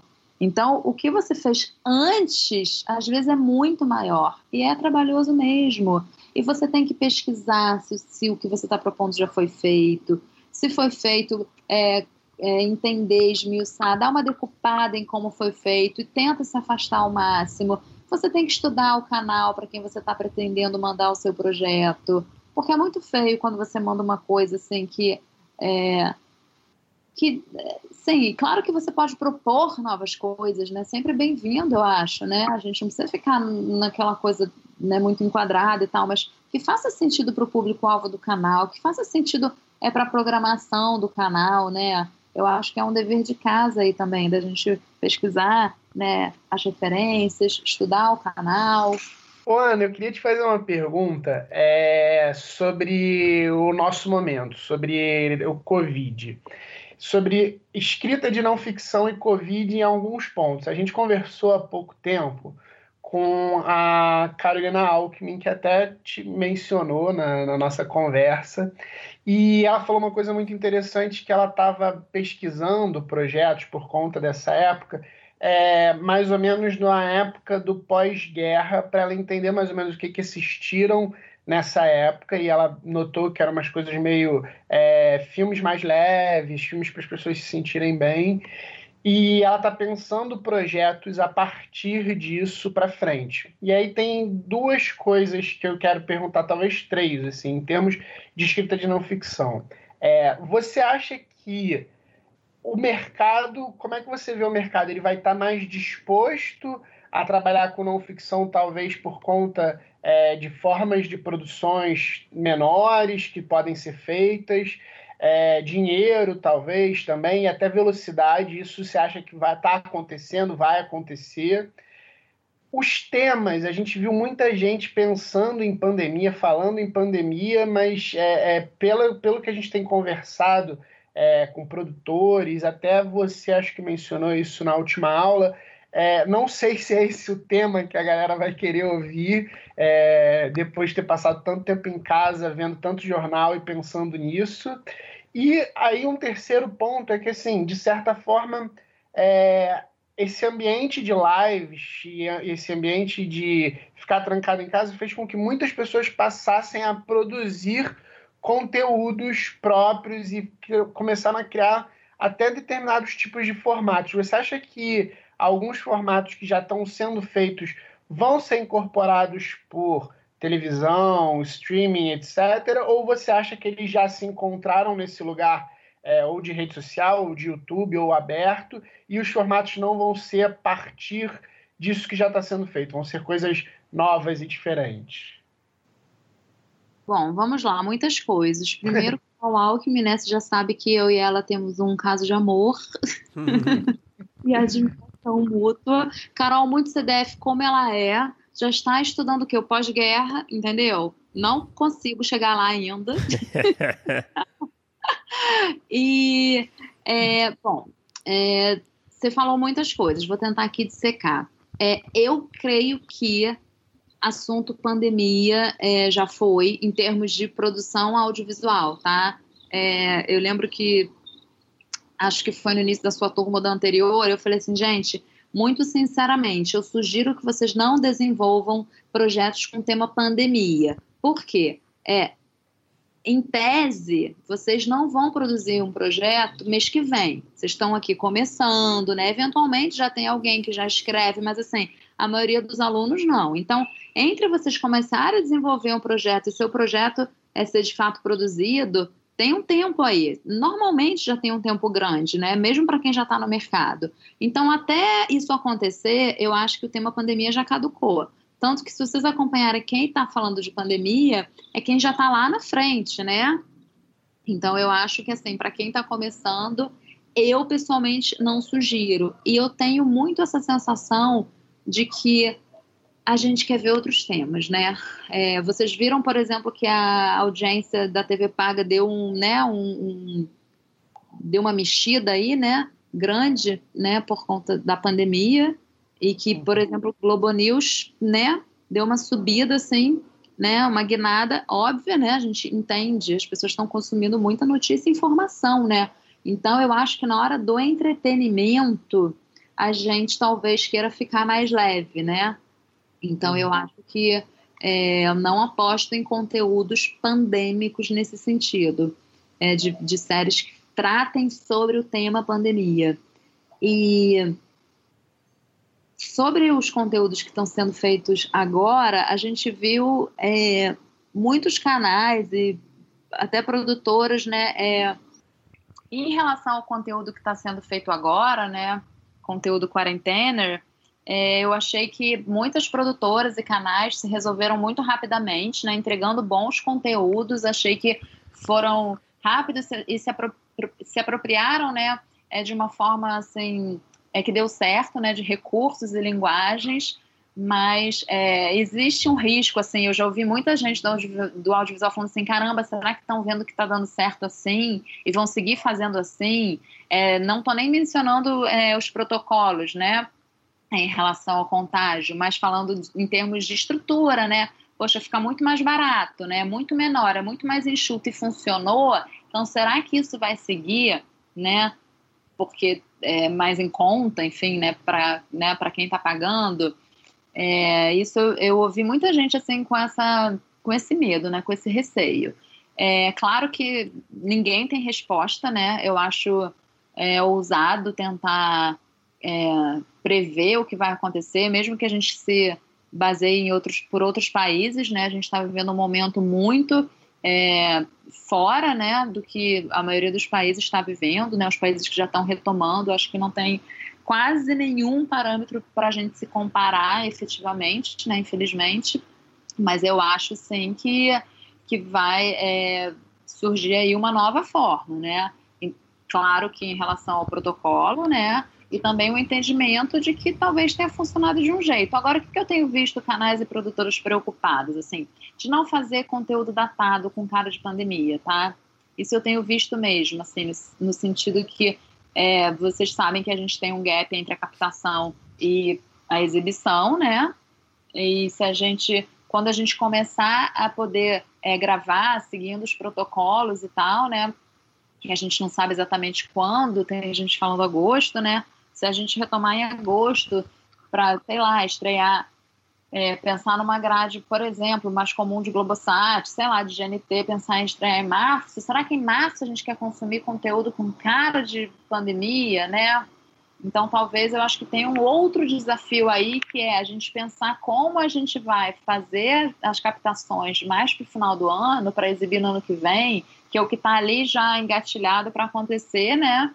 É, esperando ali a liberação, né? É, tem muitos projetos que iam ser gravados, né, agora no primeiro semestre, foram suspensos. Então, esses projetos estão ali engatilhados para quando é, nessa né, represa abrir, eles acontecerem.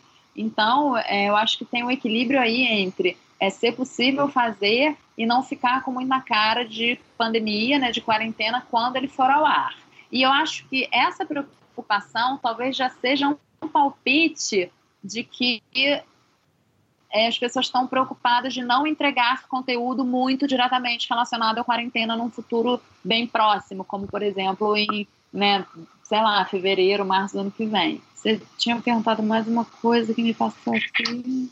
Se você, acha, se você acha que é, a, a não ficção ela vai ter um crescimento até maior por conta oh, disso. Okay. eu adorei essa é, pergunta. Já, já, eu já entendo que está tendo um crescimento por, anterior até a pandemia e até por, por, conta de umas coisas que a gente falou aqui, a Netflix acho que popularizou muito. Mas você acha que vai ter um crescimento ainda maior nesse, por conta da pandemia? Eu, humildemente, acho que sim. Primeiro porque a gente já vem vindo um crescimento é, grande nos últimos anos, né, de séries de não ficção. E aí a gente tem vários motivos, né? E aí, um desses motivos, é, creio que seja um motivo que justamente se ajuste a esse momento, que é, é orçamento e cronograma. Né, você desenvolve uma série de não ficção muito mais rápido, né? É claro que certamente já existem roteiros de séries de ficção prontos para filmar, que as filmagens foram suspensas e que talvez seja, né, quando for né, retomar com os protocolos e tal, é, esses roteiros já estão prontos e tal. Mas existe, é, existem grades né, que precisam ser preenchidas, a gente sabe. Então, eu acho que talvez vai existir sim um investimento maior ainda em não ficção, não só por uma necessidade de preencher grade, como também por conta de orçamentos, porque, de modo geral, é, sabemos que a economia impactou né, praticamente tudo, tirando algumas coisas que são muito né, intocáveis né, nesse país, é, que se mantém ali né, no, né, nesse topo ali do privilégio que uma pandemiazinha não mexe tanto, né? Mas que de modo geral é tudo foi impactado, os canais foram impactados, as produtoras foram impactadas. Então, é, acredito que quando a gente for retomar, é muito possível, sim, que exista um interesse ainda maior em séries que, que geram né, audiência, que são bons entretenimentos de qualidade e que são mais rápidos e mais baratos, né?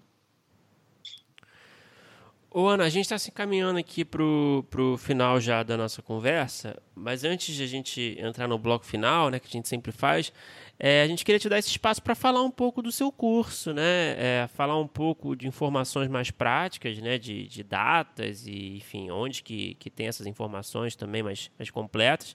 E também falar um pouco do que, que do que, que o aluno pode esperar, do que, que, que tipo de informação é, você já falou um pouco, né? Mas enfim, para você falar um pouco mais aí do que, do que consiste o curso. O curso, né? Roteiro de série de não ficção, é, eu formatei muito pensando em é, como que não existe uma formação para isso, né? Se você quer ser um escritor de ficção, tem tanta opção, né? Tem tantos cursos curtos e longos com profissionais né, incríveis. E se você quer escrever um reality show, Muita gente vem para o curso e nunca viu um roteiro, não sabe a cara de um roteiro, de uma série documental, de um programa de gastronomia, né? É, que tem uma dramaturgia assim muito mais simples, né? Então foi meio que uma forma de, de instrumentar né, profissionais ou que estejam migrando de departamento dentro do audiovisual, que é uma coisa que eu vejo muito acontecer, muito. E outro é, outro caminho muito comum são jornalistas, né? Que é muito legal, porque ele já tem uma ele já tem uma, uma relação, né, normalmente bacana com a escrita, né, e com a investigação, digamos assim, né, é uma forma de olhar e de apurar e de escuta que eu acho que também deixa eles num lugar muito bacana para escrever não ficção. Então foi muito minha intenção mostrar o cenário, quase assim, convencer, né? Gente, escrever não ficção é muito legal.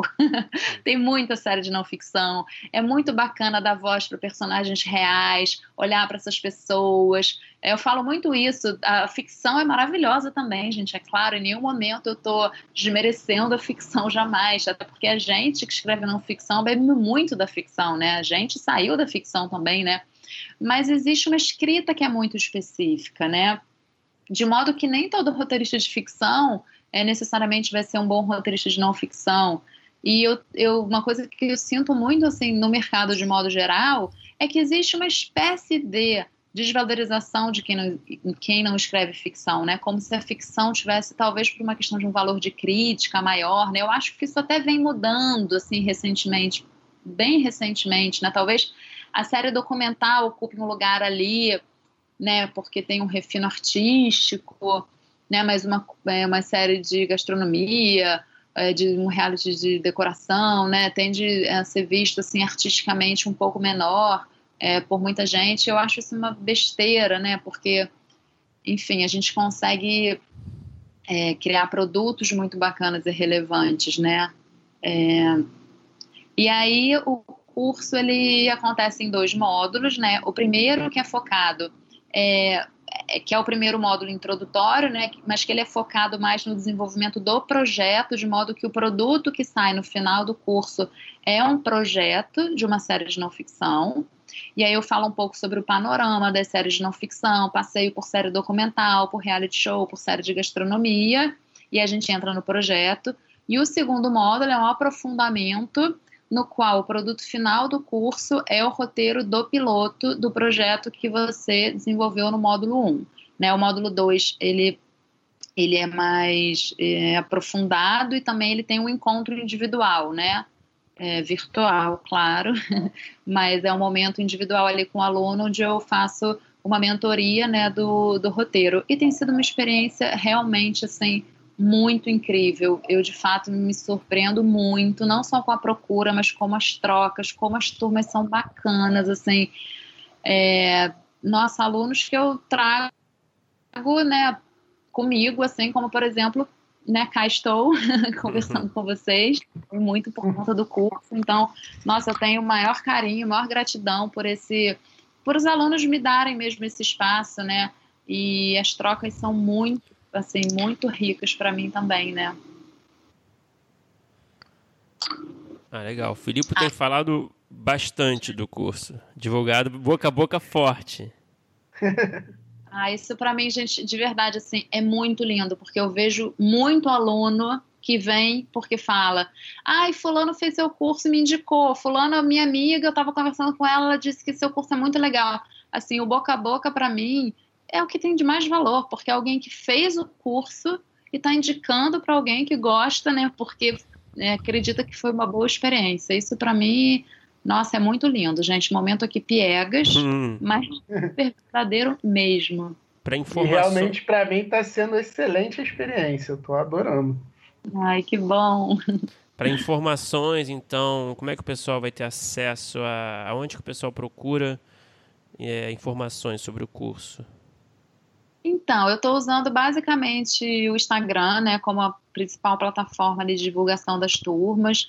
E aí é arroba anabreu, underline roteirista, e até agora eu fiz um linkzinho de quem, se eu ainda não tiver divulgado uma turma nova, né, eu devo abrir uma turma nova do módulo 1 em julho, é, possivelmente é, no meio do mês, é, quem quiser saber pode ir lá, e se a turma ainda não tiver fechada, eu fiz um linkzinho onde a pessoa coloca o e-mail para ser avisado, e está funcionando muito assim, né, no boca a boca, no Instagram, está sendo uma experiência muito legal. Assim, claro que é uma pena não poder estar no presencial, porque é muito rico, assim, é, sou muito da troca, gosto muito.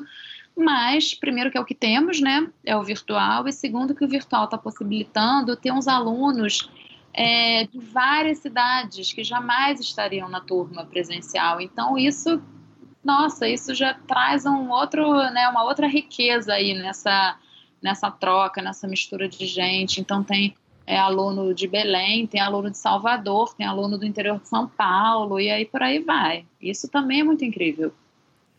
Ah, perfeito, Ana. É, vamos então para o bloco final que a gente faz, né? É, umas perguntas mais objetivas.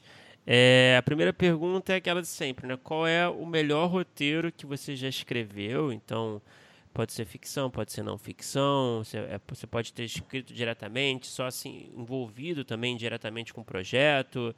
É, vale tudo. Qualquer formato. Ai, meu xodó. Eu tenho dois xodós, muito difícil. Mas eu vou falar pode um. Escolher dois, pode escolher dois.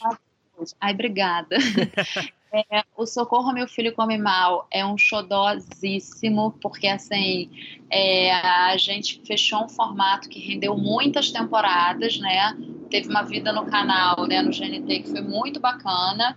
E a gente foi muito. A gente, que eu digo eu e a Gabriela Capim, né? Porque a gente formatou, né, criou o projeto juntos e a gente foi muito corajosa, assim, na época, né? Nos cercamos, claro, de pessoas incríveis da TV Zero, né? E as pessoas que trabalhavam lá nessa época, das pessoas do GNT, né? Todo mundo ali é, que encampou o projeto e fez ele ser o que né, ele foi durante muito tempo.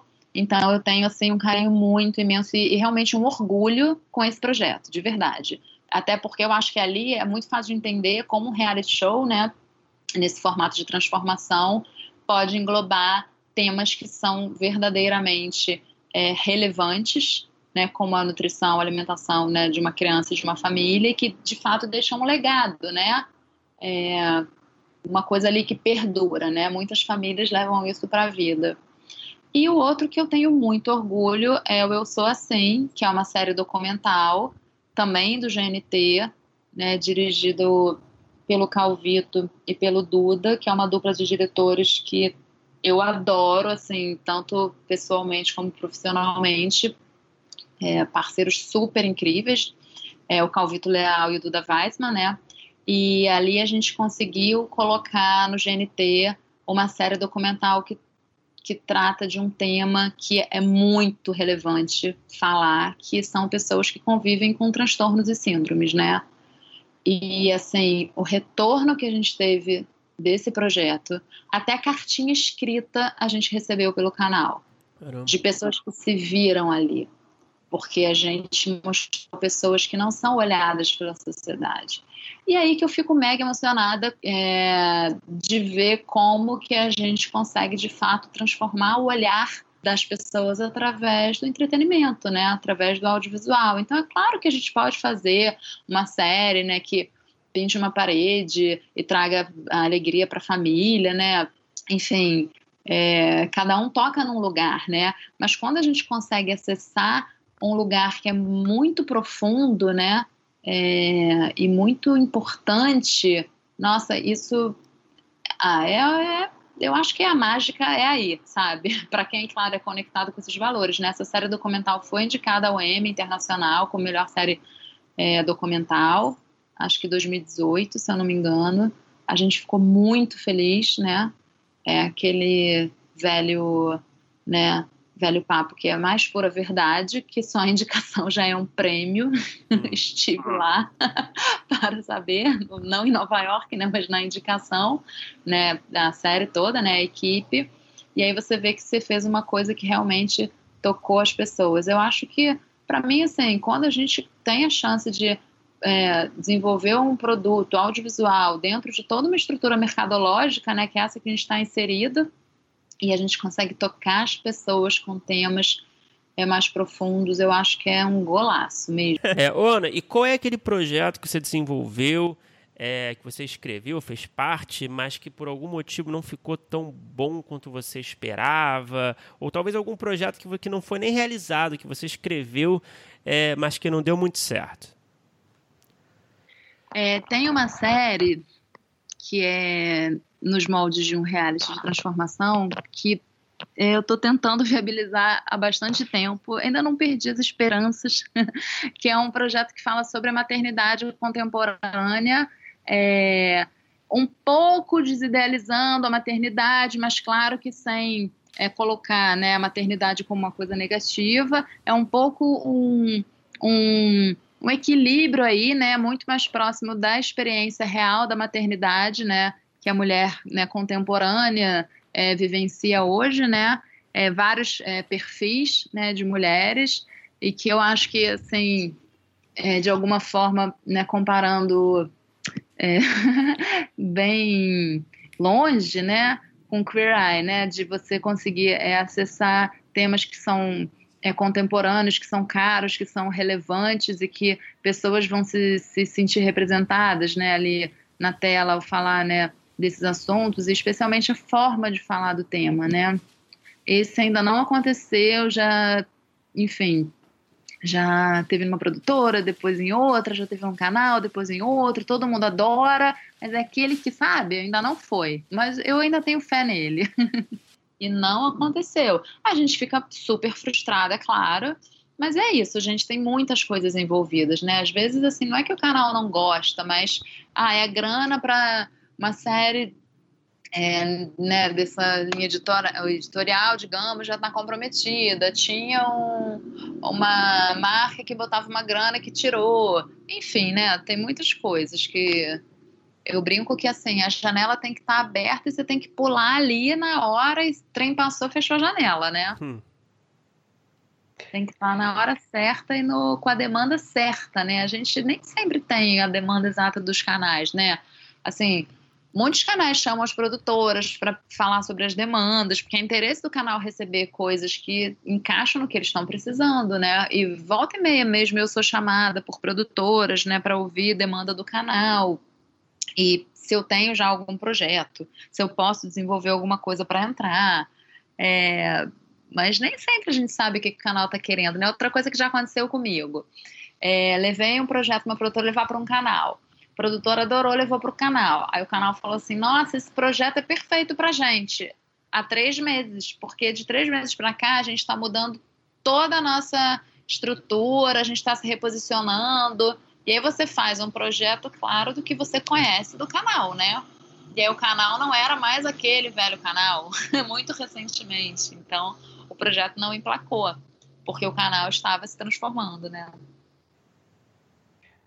E Ana, qual é o produto audiovisual? E aí pode ser também ficção, não ficção, nacional, estrangeiro, qualquer formato que você assistiu e você falou assim: caramba, queria ter escrito isso, queria ter tido essa ideia, queria no mínimo ter participado disso aí. É, bom, quem é meu amigo já sabe que o Queer Eye, para mim, é o favorito. Nossa, eu adoro eu... também. Eu adoro. Do Bruno também. Nossa. Porque eu acho. Ano passado o Bruno ainda botou no, na lista dos melhores do ano essa temporada, última temporada. Eu amo, gente, porque eu acho assim o maior exemplo de como você pode pegar entretenimento, formato de reality transformação, bem estruturadinho, só falando de tema importante, sensível. Eu acho assim a maior prova de que é, reality show não é só bobagem, sabe? Que é, um, que é muito um preconceito que as pessoas têm, né? Então, para mim, é o, é o favorito, assim, o que eu acho muito, muito legal. Agora, tem um outro que eu esqueci o nome agora. Deixa eu aproveitar só para trocar uma ideia contigo sobre o Kuai. Rapidinho, enquanto você não. Você lembra do outro?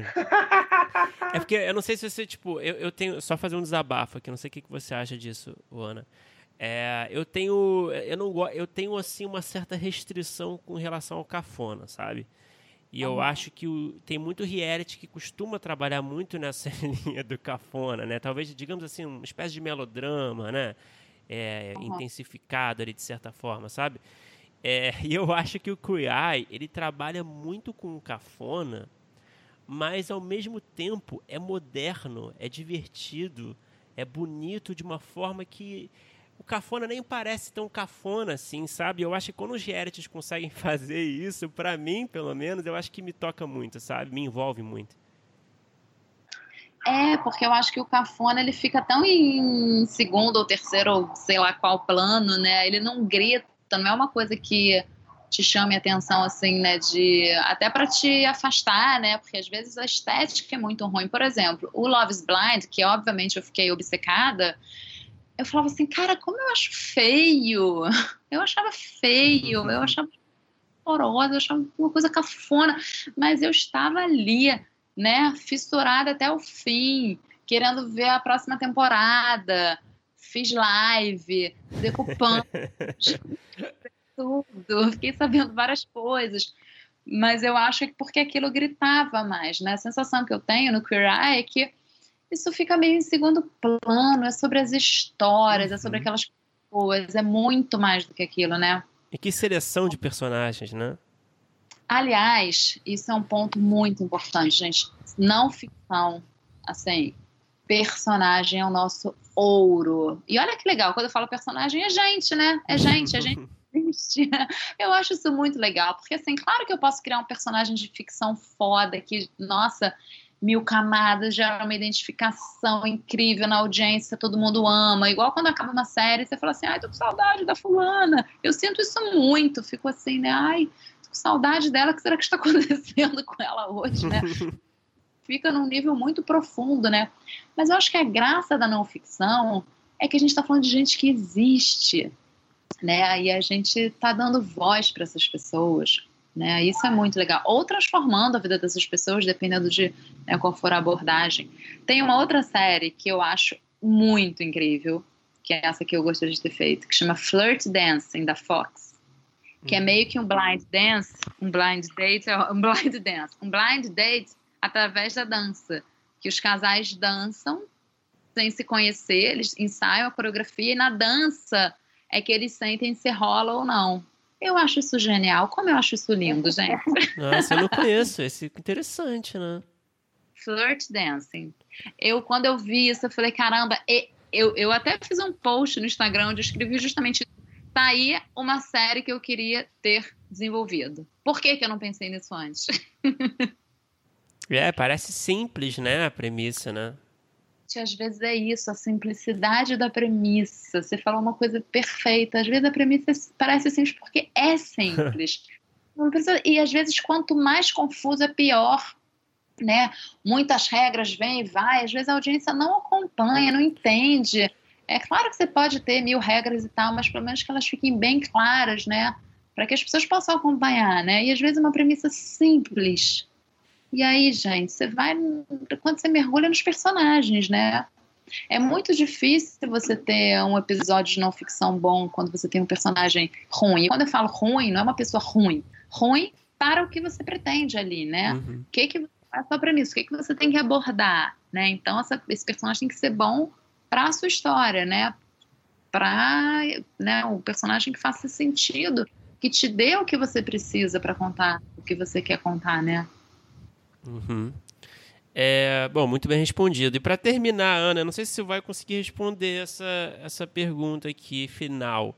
É, mas vamos lá, qual é a ideia que você tem, um projeto que você tem desenvolvido, um roteiro que está escrito, que está ali na fila, aguardando a, a, a, sua, a sua hora de existir de fato ali no audiovisual, é, que você ainda não conseguiu realizar por algum motivo, mas que você torce muito, espera muito que seja realizado algum dia?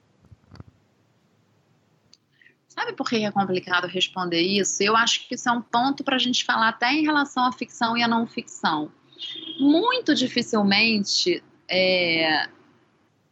quer dizer, muito dificilmente não, não é tão comum que na ficção os projetos sejam muito parecidos, né? Porque uhum. tem é, caminhos de personagens, estrutura narrativa, enfim, são muitas coisas ali que estão envolvidas para virar uma série tal como só aquela é. E na não ficção, isso é mais comum, é muito mais comum. Então, assim, é, eu posso falar aqui mais cinco para você, né? E pode ser que alguém ouvindo fale, nossa, mas eu tenho um projeto igual a esse, nossa, mas essa ideia, é... enfim, a gente, é, muito mais da não ficção, toma muito cuidado com isso. Uhum. Como a gente já falou, é muito comum isso acontecer, e já aconteceu, por exemplo, de eu receber projeto no curso e eu já estar desenvolvendo antes uma série muito parecida para um canal que fez essa demanda, né? É, e esse tipo de coisa ah, é super chato, né? Então é difícil responder realmente. Ah, tudo bem, a gente, a gente compreende, já imaginava, na verdade. Bom, Ana, muito obrigado. É isso, muito obrigado por conversar com a gente. É, é, e a gente pode ficar aqui conversando. Mentira, tem cinco crianças, mas caraca, a gente tá uma hora aí. Foi demais, Ana. Obrigado.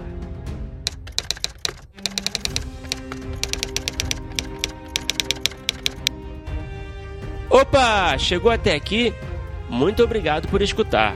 Não se esqueça de assinar o feed do primeiro tratamento no seu agregador de podcast favorito comentários, sugestões ou em busca de consultoria para o seu roteiro? Mande um e-mail para primeirotratamentopodcast.gmail.com que responderemos assim que puder. Já ouviu falar da nossa campanha no Apoia-se?